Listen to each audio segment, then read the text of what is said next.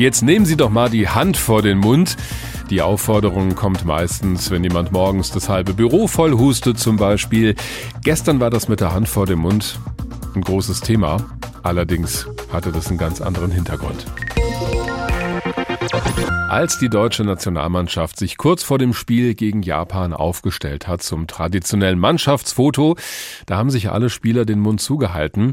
Eine Geste als Protest gegen den Weltfußballverband FIFA und gegen dessen Entscheidung, die One Love Armbinde praktisch zu verbieten. Die wollten ja die Kapitäne vieler Mannschaften eigentlich tragen als Symbol der Vielfalt und Toleranz.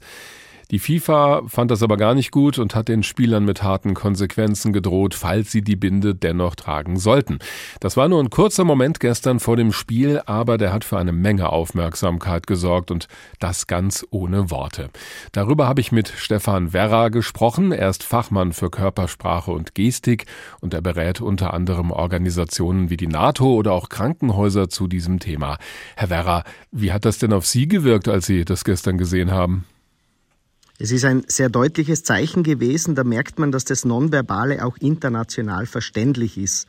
Allerdings, wenn Sie mich persönlich fragen, es war nur die zweitbeste Möglichkeit. Was wäre denn die beste gewesen? Dass man diese Binde einfach trägt, denn, und das sage ich jetzt als gebürtiger Österreicher, der DFB spielt eine so wichtige Rolle weltweit. Ich glaube, die FIFA könnte nicht so einfach auf den DFB verzichten. Das merke ich als Kleinlandgeborener, da spielt man ja keine große Rolle auf dieser Welt.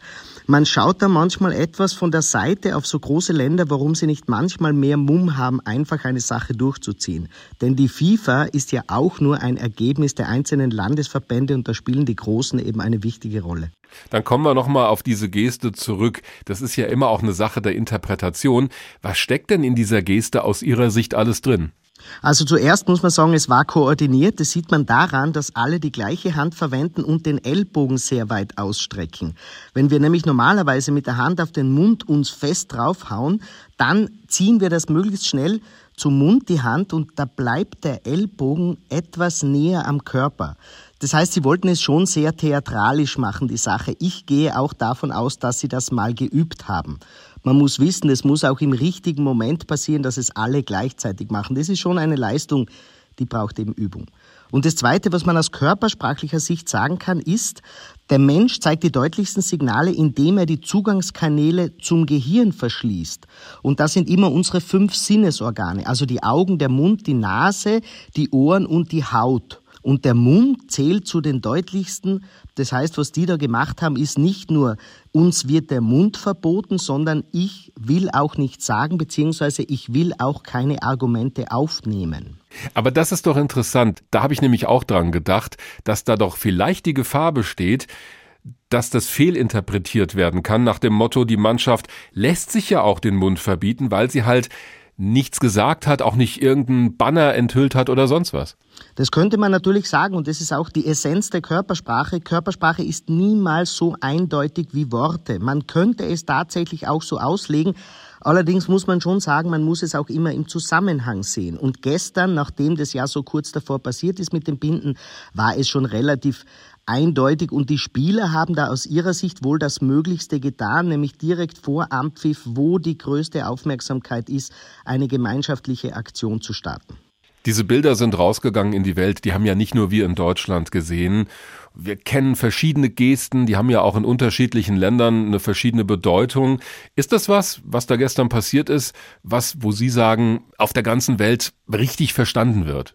Also das zählt jetzt gar nicht, ob ich das sage, das belegen Studien eindeutig. Wenn die Sinnesorgane verschlossen werden, versteht das jeder. Also wenn wir etwas Unangenehmes sehen, dann verschließen wir ganz schnell die Augen. Alle Menschen auf dieser Welt, wenn wir was Unangenehmes riechen, verschließen wir die Nase. Und das ist eben auch, wenn wir uns selber den Mund verbieten, schließen wir den Mund. Und jetzt kommt was Interessantes. Wenn wir etwas sehen, was uns sehr schockiert, hauen wir mit der Hand auf den Mund. Warum? Der Mund ist der älteste Eingangskanal in unseren Körper. Wenn wir sehr primitive Lebewesen anschauen, dann ist die Körperöffnung, also wo sie Nahrung aufnehmen und wieder abgeben, das war sozusagen die Mundöffnung und auch wir Menschen verschließen die dann noch. Wir sind ja häufig sehr fixiert auf die Sprache in unserem Alltag. Wir lesen viel, wir hören viel, wir schauen uns Videos an. Würden Sie sagen, als Fachmann für Gesten, eine Geste kann manchmal auch mehr sagen als tausend Worte, oder ist das jetzt zu romantisch gedacht? Na, das ist nicht so romantisch gedacht. Vor allem gestern hätte ein Wort natürlich nichts genützt. Man muss es unterscheiden. Worte sind sehr, sehr wichtig. Allerdings, wie wir die Worte zu verstehen haben, das verrät nur die Körpersprache. Also wenn ich sage Herr Wagner, kann ich auch sagen Herr Wagner. Oder ich kann auch sagen Herr Wagner, dann können Sie sich jetzt meine Körpersprache dazu vorstellen. Das heißt, meine Körpersprache hat Ihrem Namen jetzt erst die Bedeutung gegeben. Das heißt, wir müssen erkennen, Worte sind wichtig, aber wenn ich dabei nicht kompetent wirke, kommen meine Worte eben sehr unsicher an.